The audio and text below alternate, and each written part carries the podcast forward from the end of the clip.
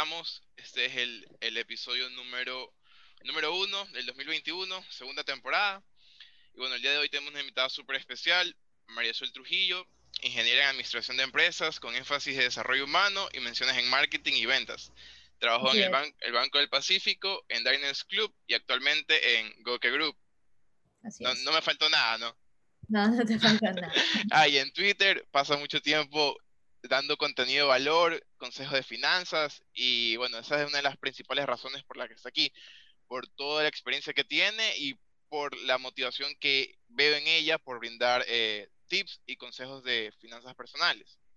¿verdad? Mm. Entonces, María Sol, eh, cuéntanos un poquito, más que todo, de dónde nace eh, este interés tuyo por las finanzas personales. Y de ahí pasamos con las preguntas. Claro, mira, sabes que la historia es súper chistosa. Eh, yo, bueno, toda la vida he trabajado entre banca y seguros. Y toda la vida mis amigos me llamaban a preguntar, oye Sol, interprétame el estado de cuenta que no entiendo. Oye Sol, ¿cómo hago para aplicar un préstamo? Oye Sol, creo que no estoy haciendo bien, creo que no estoy ahorrando bien, el banco no me quiere calificar, entre otras cosas, pues no. Y un día, sin exagerarte, dos de la mañana, abrí la refrigeradora y me iba a comer un pedazo de pizza helado. Y me vino Ya. la idea. Así nació. Ajá. ¿Por qué yo sé todas estas cosas de finanzas personales, de cómo administrar una tarjeta de crédito, cómo hacer para aplicar a préstamos y el resto de personas no lo sabe? Yo creo que lo debería de comunicar. Simplemente nació en mí la idea de la madrugada, al día siguiente la comencé a escribir, la, material, la materialicé e hice mi primer vivo que fue en Instagram, que fue sobre finanzas personales para mujeres Buenísimo. tuvo, tuvo, fue un boom. Mucha gente decía, ¿y por qué no para hombres? Y yo realmente me Exacto. enfoqué en las mujeres porque ese es más mi público. ma- eh, Yo, bueno, en, en marketing más que nada, tú tienes que escoger un nicho, ¿ya? Y mi nicho son las mujeres. Ho- Hoy en día ha crecido mi nicho más y también hay muchísimos más hombres, pero uno siempre debe de ir hacia un sector en específico. Pero entonces comencé a hacer cursos, talleres, comencé pues a crear contenido eh, financiero en vía Twitter, entonces comenzó a gustar bastante, comencé a hacer Sí, sí, hilos, hilos de temas, de temas, de temas, y actualmente pues eh, pienso, estoy en planeación pues no de un curso de finanzas personales, ya como módulos, ya para personas, para, porque yo doy asesorías financieras personalizadas que tienen un costo, pero ha pasado que hay personas que me dicen que quizás a veces no pueden acceder a ese costo, Claro. el costo no es tan elevado, pero yo entiendo porque hay, hay diferentes tipos de economías en el país y por ese nicho de personas que yo quiero que tengan acceso a mi información más personalizada, he hecho este tipo de módulos a un valor más bajito, pero Sí. más personas. Eso ¿Y es para hombres y mujeres? Así, para hombres y mujeres y edades eh, X, Y, Z, o sea, Claro, eso porque ya cuando yo, yo vi tu en vivo, o sea, primero te encontré en Twitter y ya, sabes, todo se hace viral ahí. Y como que dije, bueno, vamos a ver el en vivo. Fui a ver el en vivo y dije, buenísimo. O sea, obviamente solo hablaba de, de, mu- de mujeres, pero yo tomé Ajá. los consejos y también dije, wow, o sea, está súper bueno. Así es. Así es. Entonces yo creería que este módulo ya lo estaría lanzando para el mes de febrero. Voy a tratar de hacer dos módulos al mes. Vamos a ver cómo me va, pero en eso estoy. Simplemente es el constante, la constante pregunta de por qué no se enseña finanzas personales a las personas desde la escuela, desde el colegio. Exacto, sí, desde la escuela nadie te enseña eso. Nadie te enseña, a menos de que tú estudies una carrera de ingeniería o algo con, con economía o algún tema pesado con números, no, no vas a saber. E- Es, lo ¿Verdad? que es. Y la persona se dedica a cosas tan distintas, pero yo pienso que esto es algo muy básico que todos, todos los profesionales deberíamos de tener. Claro, no, no importa que, o sea, cuál sea tu carrera en sí, sino que es algo, como dice, personal. Pero bueno, ahora esta pregunta sí es eh, mía, ¿verdad? Ujú. Antes de la de mis seguidores, y es, ¿por qué crees que es importante que a pesar de que somos jóvenes en este momento, preocuparnos por nuestro retiro? Claro. Bueno, primero que todo, eh, hombres y mujeres para mí son distintos. En- mira, vamos, seamos muy planos en, ti- en tema del sistema laboral.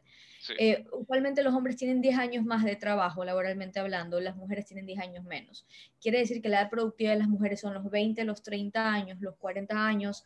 Eh, las ofertas laborales en mujeres se disminuye, en los hombres todavía sigue estando vigente. Quiere decir que los hombres podrían trabajar hasta los 50 años, ¿ok? Las mujeres podrían trabajar hasta los 40 y pico. No es que podrían porque sí pueden, no pueden. Yo soy muy realista, te hablo desde la realidad, desde la óptica del mundo laboral, ¿no? De Sí. dependiente, empleado, pues, ¿no? Ahora, ¿por qué desde tan joven? Tú debes de entender que entre más joven, más fuerzas, más oportunidades laborales tú vas a tener, ¿ok? Y eres fresco. muchos amigos míos que, que, trabajan en diseño, en temas artísticos, cosas así, dicen, bueno, tengo trabajo siempre y cuando yo sea joven. Va a llegar un diseñador más joven que yo, con más ideas que yo, y yo ya no voy a ser tan útil. Pues no, eso es, eso es lo que se ve en el mercado laboral. Entonces, desde joven, ¿por qué? Porque si llegas a tener una edad, X y Z cosa, o que tú estudies X y Z tema, eh, qué sé yo, estudié sin desmerecer ninguna carrera, claro está, estudié diseño gráfico, Marisol, y ya llega a los 40 y ya nadie me quiere dar trabajo porque le están dando trabajo a gente mucho más joven, así es la vida. Entonces, para que si tú escogiste ese tipo de carrera artística o carrera de diseño, que quizás las oportunidades sean más, más amplias o más profundas en la juventud, tengas dinero para el futuro. Vámonos a otro ejemplo. Yo, por ejemplo, o tú, por ejemplo, personas que estudian, qué sé yo, otro tipo de carreras, ingenierías, comunicación. ingeniería, ajá. Mira, ingeniería o comunicación. Igualmente, tú debes entender que habemos personas que somos o dependientes o independientes, ¿ok? Los dependientes están afiliados al IES. Listo, tienen una aportación mensual, ¿ok? Y saben que se van a retirar con un dinero. Y yo, les, yo siempre les pregunto a ustedes, ¿tú sabes con, con qué valor en dólares en pensión tú te vas a retirar? Yo le que no. No lo sé. Yo de hecho subí un video en, en Instagram explicando cómo podías calcular. Sí, lo, ajá, sí lo vi. Eh, estuvo un poco complejo, pero medio lo entendí. Estuvo buenísimo. Ajá, así es, es bastante complejo. Ahora. O sea, me sentí robado, sentí que me estaban robando, no sé. Pero es verdad, en parte.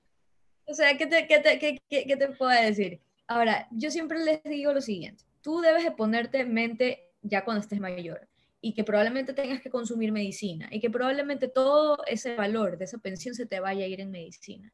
Pero tú tienes que comer, tú tienes que vestirte, tú tienes que disfrutar tu vida. Tú piensas de todo corazón, con la mano en el pecho, que la plata que te va a pagar la jubilación estatal te va a alcanzar. La verdad que no. No, no. Y suena espantoso y se lo digo a todos mis clientes. De ti depende en tu juventud si quieres ser un viejo chiro o no. Y yo soy franca, y yo y se los digo así, no, pues Marisol... Súper directo. Es que las personas aquí viven con la mentalidad del día al día, así es latino.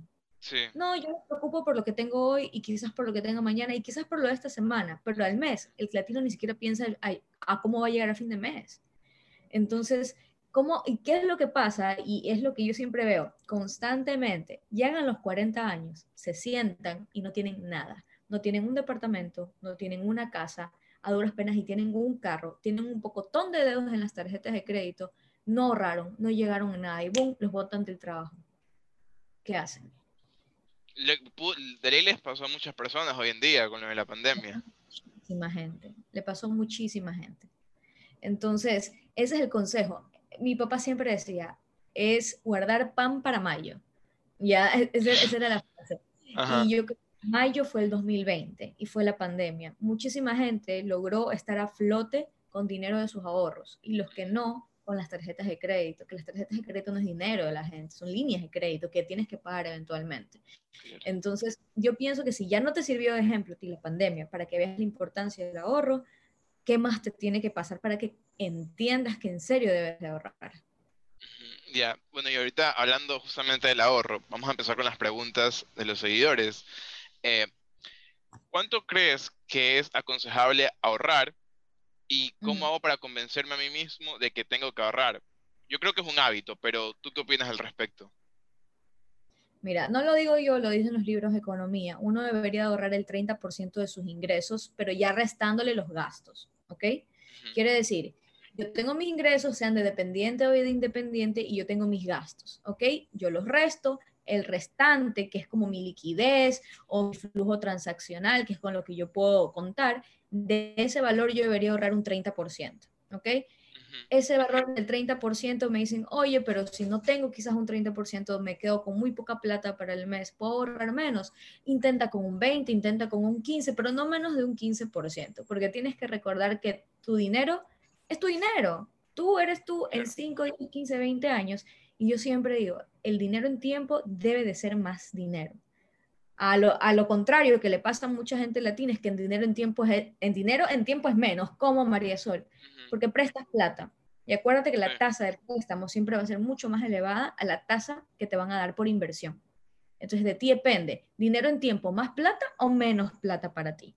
Entonces, partamos desde ahí. Sol, listo, tengo el 30%, pero me gustaría tener 15% para gastos inesperados, que son, se me reventó la llanta, tengo que pagar el deducible de, seguro médico porque me accidenté, se dañó el calefón de agua, tantas cosas de emergencias que te pueden pasar en tu vida de, rutinaria. Claro.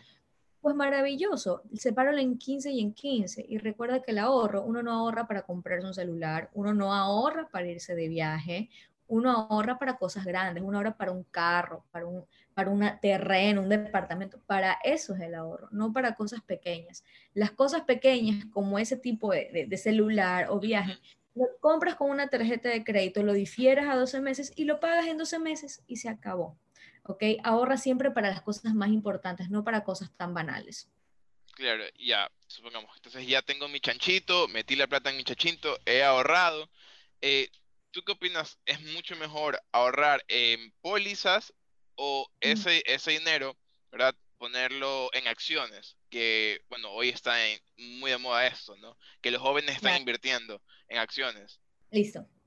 Bueno, mira, ahorita hay varios segmentos en los que las personas pueden ahorrar, varias empresas, tantas cosas que te pueden ofrecer. Lo común es la banca, la banca privada. Usualmente tienes depósitos a corto, eh, tienes pólizas de inversión, que usualmente las pólizas de inversión de, son de 6, 4, 6 meses, 12 meses, te dan una tasa fija, pero hoy en día está súper en boga invertir, no sé si has escuchado esto de Bitcoin, Ethereum. Bueno, eso es algo en lo que yo no me meto directamente porque no es algo que yo lo domino, lo maneje. Tengo entendido que muchas personas han hecho muchísimo dinero, pero así como haces mucho dinero, tienes que saber cómo hacerlo porque es muy volátil. Ajá, sí, sí, de como que se te protege el capital, no, pues ahí eso es meterte a, si no sabes, es meterte a probablemente perder dinero. Yo realmente me he visto muy tentada a invertir en eso este año, pero yo no lo voy a hacer sola. Así es. Lo voy a hacer con alguien que sabe y obviamente él se lleva un porcentaje de comisión, que es muy, muy, muy Y eso que tú sabes de dinero, o sea, sabes de finanzas, pero esto ya, ya me imagino que es otro nivel, ¿no? Ya es, otra, es otra cosa que uno tiene que meterse a empaparse y a saber de eso, ¿ok? Pero, o sea, yo le digo a las personas, yo no confío en estos traders y estas personas que te escriben por Instagram o te escriben que vas a ganar un millón de dólares. Ser tu propio jefe, el típico ser tu propio jefe. O sea, yo no creo en la plata fácil, ya yo a esta persona realmente le estoy confiando a este tema porque yo he visto el dinero que ha hecho, que no ha sido de uno a un millón, ha sido paulatinamente, lo ha hecho de manera inteligente y tiene bastante conocimiento.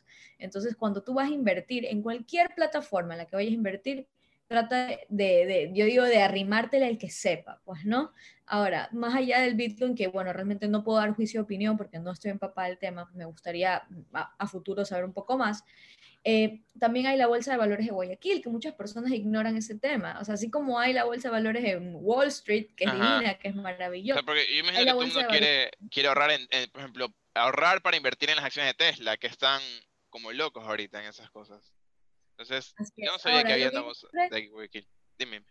Sí, de hecho hay índices bursátiles de tecnología. Nasdaq es uno de ellos. Nasdaq es un índice bursátil donde está todo Silicon Valley, eh, casi que Yahoo, Google, Apple, Tesla, eh, Microsoft y compañías grandes también. Por si acaso, el 2020 pagó el 44%, Nasdaq, que fue muy, muy bueno para todos los inversores más que nada.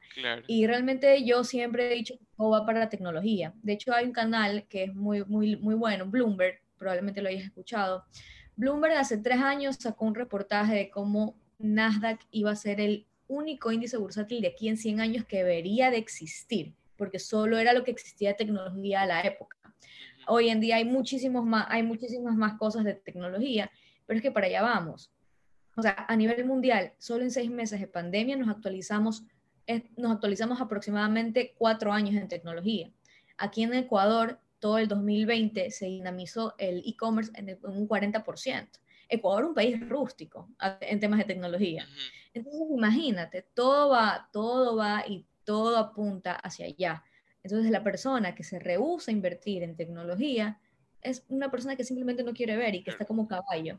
Y tú ayudas a tus clientes a invertir en, en esto de aquí, ¿verdad?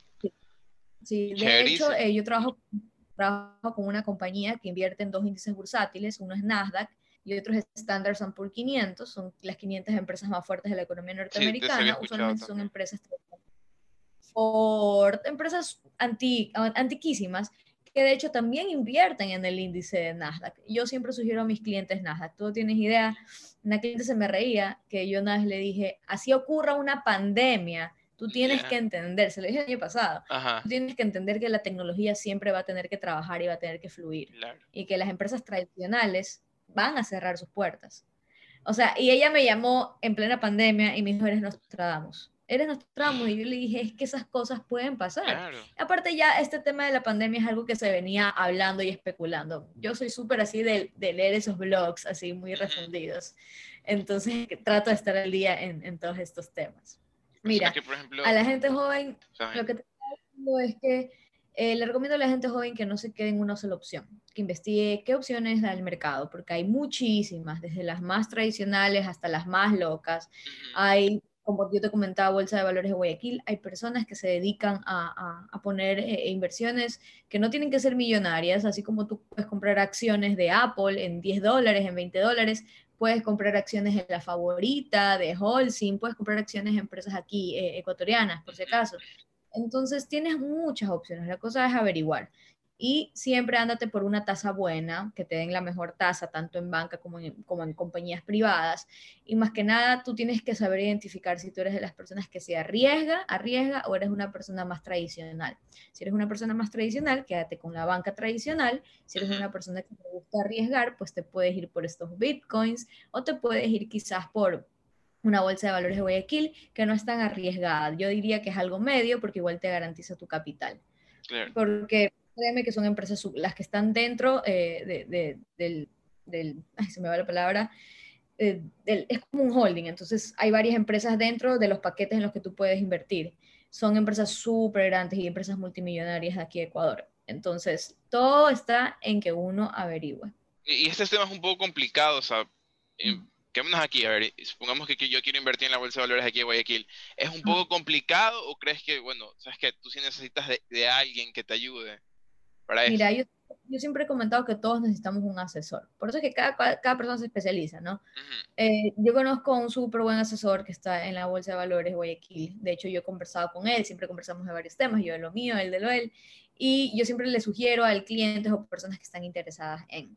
Entonces, sí sugiero, no hagas cosas solo cuando se trata de inversiones. Eh, yo sé que hay muchas personas que se creen la mamá de Tarzán u otras personas que son súper autodidactas y está súper bien, pero siempre asesórate de más personas para que no metas las cuatro patas. Claro, se entiende, porque por ejemplo, esto de nada me parece súper interesante y creo que muchas de las personas que son jóvenes que nos están escuchando han de estar interesados porque, bueno, de joda en joda la gente dice, me quiero ir de, de Ecuador, ¿no? Eso es lo que, lo que escuchas por ahí, pero creo que también han de tener ganas de invertir en, en, el exterior, invertir en Tesla y ese tipo de cosas, y no saben cómo. Por ejemplo, yo, yo sigo algún, algunos, eh, algunas cuentas en Instagram, en YouTube, donde ellos dicen, bueno, las acciones de Tesla están subiendo y ese tipo de cosas, pero yo no sabía que por medio de, bueno, por medio de ti en este caso, sería, podemos invertir en, en esta bolsa. Eso me parece súper interesante. Entonces, las personas que nos están escuchando ya saben, con María Sol, la persona indicada. Qué chévere. Lo que, lo, que, lo que siempre va a pasar es que tú vas a necesitar a alguien porque tienes que tener un, usualmente, a ver, si es directo con Estados Unidos, tienes que ser broker para, tienes que tener una certificación o tienes que tener un tipo de, ellos te dan como un tipo de código, una vaina así, para que tú puedas transaccionar en la bolsa de valores, en Wall Street específicamente, por si acaso. No es que yo vengo y quiero invertir plata. Lo que nosotros hacemos acá es que a través de una compañía invierte en estos índices bursátiles y la compañía te paga a ti el rendimiento. Eso es lo que nosotros hacemos aquí. Ah, ya, o sea, yo le doy el dinero a, a la compañía, o sea, en este caso sería okay. Group, ¿verdad? No, eso es un broker. los brokers comercializan nada más, es como un intermediario. Es, específicamente sería con la compañía BMI. Ya, listo. Entonces, ellos, ellos, yo le doy mi dinero y ellos invierten mi dinero, ¿verdad? Y, ahí, y luego me lo pasan de nuevo para mí. Así es. Ah, súper, súper interesante, realmente, súper interesante. Una pregunta, ¿tú qué opinas de aprender sobre los impuestos? O sea, a pesar de eso decir, bueno, eh, ya, esto me cuesta tiene tantos impuestos, pero ¿qué tan importante es saber y manejar los impuestos? Mira, te comento. Eh, yo aprendí a hacer mis impuestos en la universidad, pero te soy honesta, no me interesaba mucho, porque la verdad es que lo veía muy tedioso y yo decía, ¿sabes qué? Yo prefiero pagarle un contador y que me lo haga súper bien. Y sigo con la misma mentalidad. Tienes que aprender porque nunca sabes, algo pasó y te lo tienes que hacer tú solito. Y te invito a que monees la página del SRI y que vayas viendo cómo es todo el tema, por si acaso te toquen a ti. Me, me pasó el otro día que me pidieron un documento y que mi contador no me contestaba. Y yo me metí a la LSRI, yo me bajé todos los documentos que yo necesitaba y era medio complicadita la página, no es que es así lo más bonita del mundo, pero mi punto aquí ay, sí, es terrible, es terrible, pero mi punto aquí es que ahorita lamentablemente hay impuestos para todo, el, el impuesto que más nos afecta a la gente joven es el, famoso IVA digital, qué, qué, tontería, o sea, si te pones a calcular todas las aplicaciones que pagas, Disney Plus, em, Spotify, eh, Netflix, eh, un montón de aplicaciones. Si te pones a sacar el IVA de cada aplicación y lo multiplicas por 12 meses, ¿cuánto estás pagando en IVA digital? Y aquí yo siempre invito a todo el, a todo el mundo a hacer lo mismo. Si tienes la oportunidad, si tienes visa americana y tienes la oportunidad de viajar, ábrete una cuenta fuera con 20 dólares, con 25 dólares. Deja depositado 100, 200 dólares, lo que tú quieras, registras ese número de cuenta o número de tarjeta, porque tengo una tarjeta de débito, en todas tus aplicaciones aquí en el Ecuador y te ahorraste pagar impuestos. ¿Okay? Los impuestos digitales. Los impuestos digitales. O caso, por ejemplo, caso hipotético, quieras evitarte la salida de divisas, también, eso es otro impuesto Depositas ahí a tu plática y tú transacciones con tu tarjeta de débito por internet, tu tarjeta en Estados Unidos. Y te ahorraste el 5% de salida de divisas. Oye, qué buenos consejos, que la verdad a mí no se me habían ocurrido, son súper sencillos. O sea, hay gente que viaja diestra y siniestra y, y siguen pagando los impuestos digitales aquí, ¿no? Ajá, no, solo se trata de que vayas con el pasaporte y te abras la cuenta. Simple as that. Ahora, mira, muchas personas, y, yo, yo, lo veo de esta manera, es aquí nos comen con impuestos, nos comen, realmente nos comen, es espantoso. Ah, ya no quiero dar ni más opiniones porque me pongo a llorar, pero tienes, tienes, que, tienes que ser muy inteligente. Y, y, cuando yo digo muy inteligente es, mira, si aquí tú sabes que las cosas electrónicas son muy, muy caras, pégate un viajecito o págale la libra a alguien para que te traiga el celular, para que te traiga la laptop te sigue saliendo más barato de lo que lo vas a poder pagar aquí en el Ecuador. Yo entiendo que no te puedas traer un televisor, una lavadora, o sea, yo comprendo. Claro. Pero las cosas que sí te puedes traer. El típico iPhone. Ajá, ahorra, ahorra de esa manera. Entonces, y, mira, y mira también, si tú eres una persona que tiene rookie, que declara impuestos, contrata a un buen contador que te haga una buena contabilidad, porque al final del año te tienen que devolver impuestos en el caso de que hayas gastado más de lo que hayas declarado. Entonces, hay muchas, muchas cosas que muchos independientes desconocen. Y por ahí un amigo me decía, ay, yo quisiera tener el bono navideño que todas las personas dependientes tienen. Y yo, pero no tiene, no declaras, porque el SRI te devuelve al final del año. ¿Qué? Yo hablo con tu contador que te resuelve ese tema. No tengo contador. Entonces sí tenemos que tener un conocimiento que sea base de cómo funcionan tus impuestos, número uno. Y número dos, no hagas ahorros de cocinera contrata un contador, el contador te vale 40, 50 dólares, por favor, contrata el contador. Chéverísimo. La verdad que... Hola. hola. Creo que se paró un poquito. Ahí estamos. Ahí fue. Ajá, la verdad que son unos consejazos, la verdad que son súper buenos. Yo ahorita he aprendido bastante y eso que me empapé bastante para venir. Entonces, eh, te agradezco un millón. Hola, ahí estamos. Ahí, ahí, volvemos. Ya. bueno, estaba diciendo que he aprendido bastante gracias a la información que nos ha dado ahorita. Y para terminar, me gustaría hacerte una última pregunta, que quiero que sea súper rápido, o sea, me digas lo primero que venga a tu mente, ¿ok? Ya. ¿Cuál ha sido tu peor y tu mejor compra? A ver, mi peor compra, sí, Ajá, sí, lo que sea. Mi primer juego de dormitorio me lo compré con una tarjeta de un lugar que tenía unos intereses altísimos, que era de mi papá, y yo se la comencé a pagar a mi papá. Y ahora me di cuenta que pagué demasiada plata por algo que no lo valía. Ya de grandes, de adultas. Nadie te, nadie te, nadie te concede el tema de los intereses. Y la mejor, la mejor compra que he hecho es... Uh, espérate, déjame pensar. La mejor compra que he hecho quizás es mi computadora. ¿En serio? mi computadora. Yo no escatimo en, en, en, mi computadora porque es mi herramienta de trabajo. Y cuando a mí me decían, yo tengo una Apple, y me decían, ay, tan caro esa computadora, y yo les decía, yo trabajo con la computadora, ya vas a ver cuando tengas que trabajar con tu computadora. Y ahorita en pandemia tanta gente jodida con computadoras viejas, lentas, que no le sirven, por ahorrarse unos centavos. O sea, no, no digo, obviamente las Apple son, son bastante costosas, no digo que todo el mundo se, se los pueda comprar, porque la verdad es que sí es una computadora cara, pero si tú trabajas con tu computadora, no puedes ser tacaño con las cosas con las que tú trabajas. Si trabajas con tu celular, tienes que tener un buen celular. O sea, no escatimes dinero en cosas que te van a dar más dinero. Qué chévere, qué importante. Y bueno, Marisol, ¿dónde te podemos eh, encontrar o cómo te podemos buscar en las redes? Más que todo. Yo igual lo voy a dejar abajito en los comentarios, pero ¿dónde te podemos buscar? En Instagram como arroba Masol Trujillo y en Twitter como arroba Masol Trujillo 1, de la mejor. no, mentira, estoy fregando. O sea, siempre estoy, siempre estoy compartiendo eh, bastante información financiera, también no soy un robot, por ahí algo chistoso de la vida, pero soy una persona normal que trato de que otras personas se eduquen, porque para mí la clave de que un país pueda avanzar es la educación. Si yo pongo mi granito de arena educando de cierta manera a la gente, yo pienso que ya estoy contribuyendo a la sociedad. Chévere, muchas gracias por tu tiempo.